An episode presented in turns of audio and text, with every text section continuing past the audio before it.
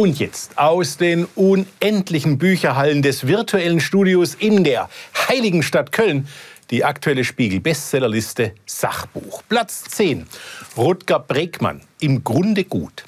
Dass wir Menschen im tiefsten Inneren unseres Wesens in Wahrheit edel, hilfreich und gut sind. Das ist die originelle Hypothese dieser Geschichtsinterpretation. Der junge holländische Historiker Bregmann widerspricht damit der Mehrheit seiner Kollegen, die eher einen alles Schweine außer Mutti-Ansatz vertreten. Doch niemand, der auch nur eine kleine Ahnung von der Perfidie mittelalterlicher Hexenprozesse, den Blutströmen der französischen Revolution oder dem millionenfachen Massenmord in den deutschen Konzentrationslagern besitzt, wird sich von Bregmanns Beispielen überzeugen lassen. Bregmanns Buch ist Mentaler Kuschelrock. Platz 9, Bas Kast, der Ernährungskompass. Basierend auf einer Meta-Analyse aller zwischen 1950 und 2013 durchgeführten Ernährungsstudien gibt der Wissenschaftsjournalist Bas Kast beherzigenswerte Tipps für einen vernünftigen Speiseplan. Platz 8. Volker Ulrich. Acht Tage im Mai. Ein faszinierend erzählter Bilderbogen vom Ende des Zweiten Weltkriegs, in dem der Historiker Ulrich auch weniger Bekanntes, wie etwa den in der DDR lange verheimlichten Massensuizid von Demin in den letzten Kriegstagen schildert. Wer konnte, nahm Gift oder schoss sich eine Kugel in den Kopf. Andere schnitten sich die Pulsadern auf oder erhängten sich. Die meisten aber ertränkten sich. Frauen füllten Rucksäcke mit Steinen, banden Knoten um die Handgelenke ihrer Kinder und gingen so, fest aneinander geschnürt ins Wasser. Ein Buch, das unsere heutigen Kümmernisse relativiert. Platz 7. Peter Hane. Seid ihr noch ganz bei Trost? Wir schon, Herr Hane. Nur leider ist beim Autor dieser in der Tat trostlosen Stammtisch-Suada keinerlei Erkenntnisgewinn festzustellen. O-Ton Peter Hane. Subtile Christenverfolgung allüberall. Missionarische Studentengruppen, bekommen an manchen deutschen Universitäten keine Räume.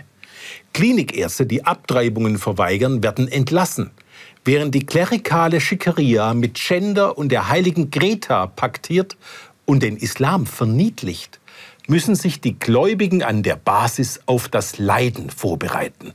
Das frühere Osterei ist längst zum Schokoei mutiert. Endlich benennt mal jemand mutig die wahren Schmerzpunkte unserer Gesellschaft. Platz 6. Michelle Obama Becoming. Es ist ja nicht ohne Ironie, dass eine der Bibeln des modernen Feminismus ausgerechnet von einer Frau stammt, die durch den Job ihres Mannes weltberühmt wurde. Die ermutigende Intelligenz, mit der Michelle Obama ihr Leben erzählt, lässt solche Überlegungen aber rasch verstummen. Platz 5. Philippa Perry, das Buch, von dem du dir wünschst, deine Eltern hätten es gelesen. Ein in der Tat lesenswerter Erziehungsratgeber, in dem die britische Psychotherapeutin Philippa Perry aber leider auf das allerwichtigste Kapitel verzichtet, warum es überhaupt sinnvoll sein sollte, Kinder in die Welt zu setzen. Platz 4. Peter Seewald, Benedikt XVI. Uff, das ist keine Biografie, das ist eine Hagiografie. Und mir hätten statt über 1100 Seiten auch die Hälfte gereicht. Aber nachdem ich einen anfänglichen Widerwillen überwunden habe, muss ich zugeben, dass ich mich mit immer größerer Faszination festlas und mit Seewalds Lebensbeschreibung erkenne, dass Josef Ratzinger in der Tat neben Jürgen Habermas zu den prägenden Intellektuellen der Bundesrepublik Deutschland zählt. Platz 3. Daniele Ganser, Imperium USA eine absolut toxische Mischung von Wahrem und Falschem präsentiert der selbsternannte Schweizer Friedensforscher Daniele Ganser in diesem kruden Sachbuch, kulminierend in Verschwörungstheorien zu 9-11, der Ukraine und Wikipedia. Daniele Ganser ist ein Historiker aus der Schule Erich von Dänigens. Platz 2. Tim Bröse, Jan Fedder, Unsterblich. Der Schauspieler Jan Fedder verstarb über der Lektüre dieses Buchs. Mir wurde bei der Lektüre dieses kitschigen und lahmen Anekdotenreigens über Drehs bei Das Boot, Großstadtrevier und Traumschiff lediglich sterbenselend. Platz 1. Maja Göpel, Unsere Welt neu denken.